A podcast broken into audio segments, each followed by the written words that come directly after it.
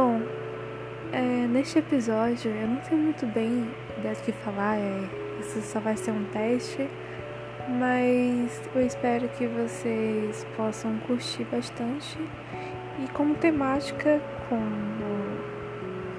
uma das grandes coisas que eu gosto de fazer na minha vida é aprender coisas relacionadas à arte.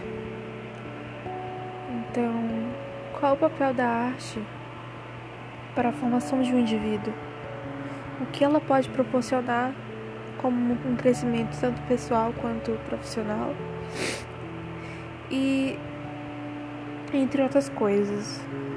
Um, eu, para quem não sabe, sou estudante de artes visuais na Universidade Federal do Maranhão. E lá a gente é, aprende as, as disciplinas fundamentais para você ser um, para a formação de, de professor, né? Para ser professor. Contanto eles disponibilizam é, disciplinas práticas para que a gente possa ensinar nossos alunos a ter esse contato não só da parte teórica, mas a prática também. Como por exemplo é, a questão da estilogravura, que é uma técnica se, que é aplicada sobre uma madeira, é, talhar madeira, né? E desse talhamento você faz um desenho e depois você imprime, vamos supor assim, através de uma tinta e tal. Também temos a cerâmica, que o professor ele ensina como modelar uma argila, né?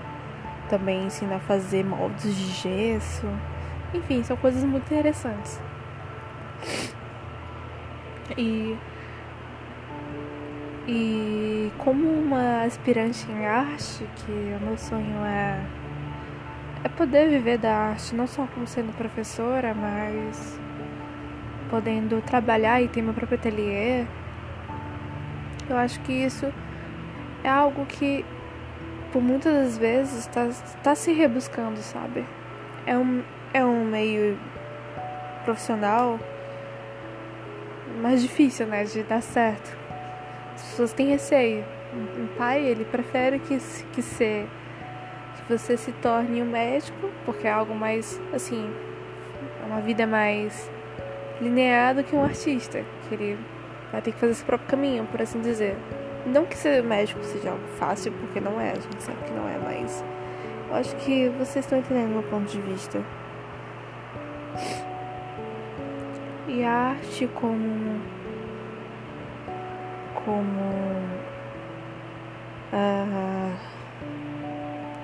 uma ferramenta para ser utilizada como uma terapia, isso de fato é, funciona, porque funcionou para mim, funcionou para muitas pessoas. Muitas é, eu vejo relatos de pessoas que têm, têm depressão, aí elas acabam se jogando né, no mundo da arte, seja na pintura, seja na questão de trabalho 3D, né? na modelagem, no crochê, na costura.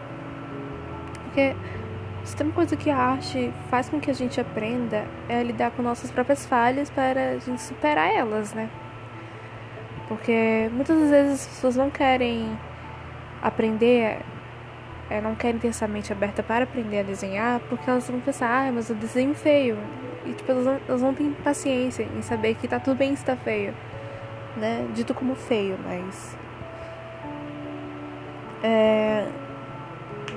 É uma questão de disciplina, né? E muito amor também, muita paciência. E isso faz com que você aprenda a errar. Você já vai sabendo que você vai errar, sabe? Mas a aprendizagem tá ali. Você sabe que, que por mais que você erre, mas amanhã talvez você faça um desenho muito melhor do que o de ontem. Você aprenda muito mais coisas que vai juntando um, um apanhado de conhecimento sobre isso, por exemplo, fundamentos, anatomia. E você vai melhorando cada vez mais.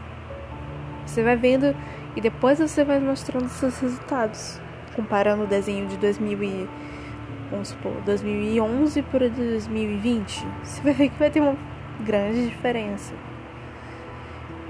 Então, eu acho que é muito interessante. Só que é claro, nesse processo existem várias dificuldades, não há um mar de rosas como parece ser.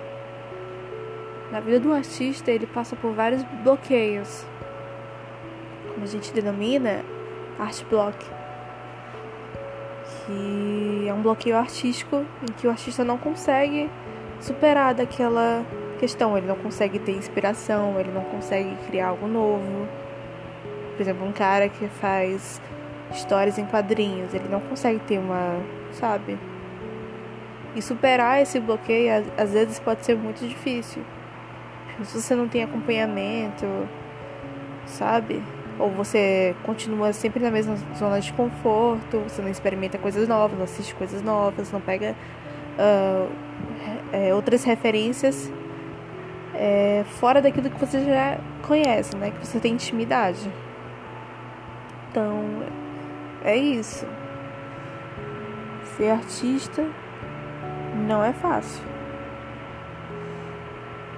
Mas é um é uma carreira que eu realmente eu acho muito incrível.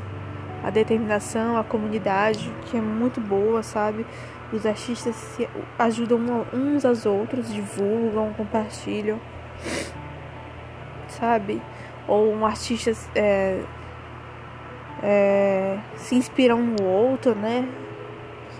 Sabe? É algo bem bacana. Então, realmente, para quem quer ser artista, eu acho que é bom a gente pesquisar muito bem como é que funciona a vida de um artista, como é que ele começou, as dificuldades que ele enfrentou, se inspirar de forma real. E é isso. Eu espero que vocês tenham gostado desse episódio que é um pouco curto. Mas eu também não fiz um roteiro para a criação deste episódio. Mas eu espero que vocês tenham entendido meu ponto de vista. E é isso. Tchau, tchau. Até mais.